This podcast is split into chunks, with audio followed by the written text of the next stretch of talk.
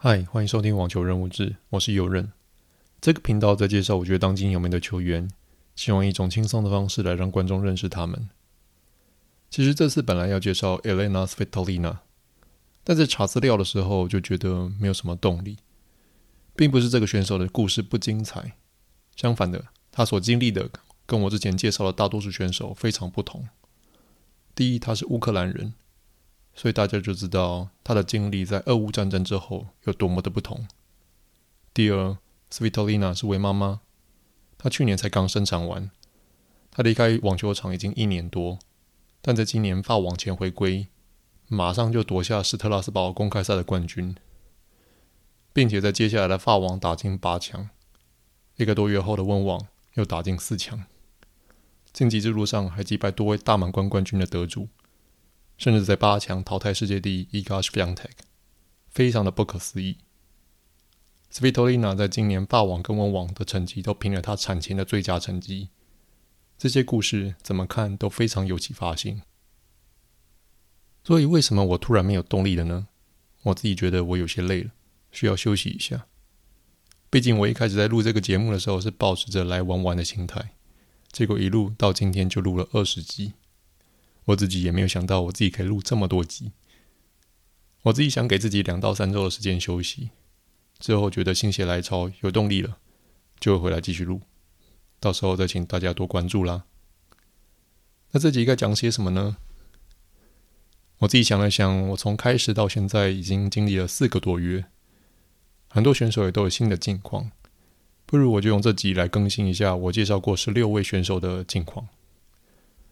首先，Naomi Osaka 在上周顺利的生下女儿。她之前也预告过，她将会在明年澳网回归，就让我们继续期待她之后复出的表现。Nick k y r i o 在年初就膝盖受伤，到现在都还没有痊愈。他曾经在温网前的斯图加特公开赛尝试回归，但第一轮就遭到淘汰。他之后便宣布从哈雷公开赛中退赛，因为他的膝伤仍然没有痊愈。今年的温网也没有看他回归。不晓得他什么时候会再重返球场。说到重返球场嘛，谢世伟就不得了了。他在今年马德里公开赛与他的老搭档 Barbora Strycova 一同回归，赢下几场比赛。法网临时跟中国的王欣宇组双打，没想到这一组就夺冠。这是继二零一四年与彭帅搭档后的第二座法网冠军。温网改回跟老搭档组双打。这也是 Barbara Strycova 最后一次参加温网。Barbara 曾说，她将在美网后退休。他们在温网打得非常的强势，加决赛总计六场比赛只掉了一盘，顺利的夺冠。我只看了他们决赛的那场，看得出来 Barbara 在决赛的时候非常的想赢，不管是在底线或网前都打得非常的积极，很高兴他们能够夺冠。谢淑薇复出才短短三个月就已经拿下两座大满贯冠军，排名已经冲上世界第十一名，重回台湾女双一姐。曾经的台湾一哥卢彦勋在东京奥运退休之后，现在是全职的网球教练。世界第一 Iga Swiatek 虽然没有能拿下罗马公开赛的冠军，且是因为大腿受伤而退赛，还好没有影响到接下来的法网。Iga 不负众望，在法网卫冕成功。而这法网的卫冕成就已经要追溯到二零零五年到二零零七年，由 Justin Hannon 所创下，非常的不简单。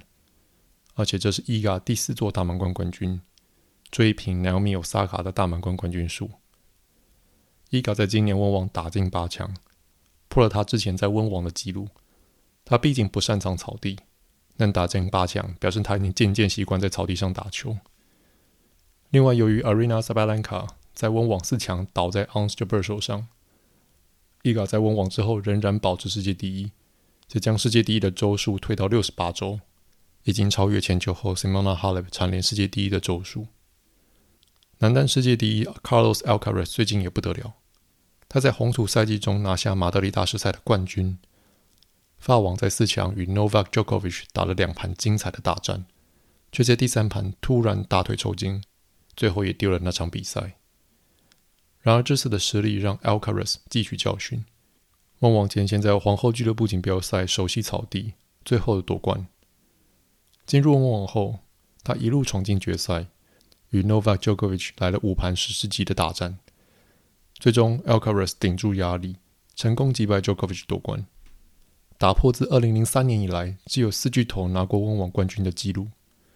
这边说的四巨头是指三巨头 Roger Federer、Rafael Nadal 以及 Novak Djokovic，再加上第四位 Andy Murray。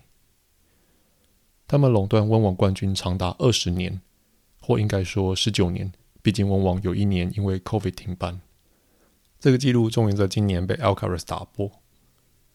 这座冠军确立了 Alcaraz 在温网之后能继续保持世界第一的位置。如果想看更完整 Jokovic 对决 Alcaraz 的比赛介绍的话，欢迎可以到我刚创的 Facebook 粉丝专业叫大满贯小记录上去看更完整的分析。至于 Casper Ruud 以及 Ons Jabeur 就悲情了，他们两个人的命运实在非常的相似。他们连续拿到三个大满贯亚军，Casper Ruud 是连续两年拿下法网亚军以及一座美网亚军，而 Ons Jabeur 是连续两年拿下温网亚军以及一座美网亚军。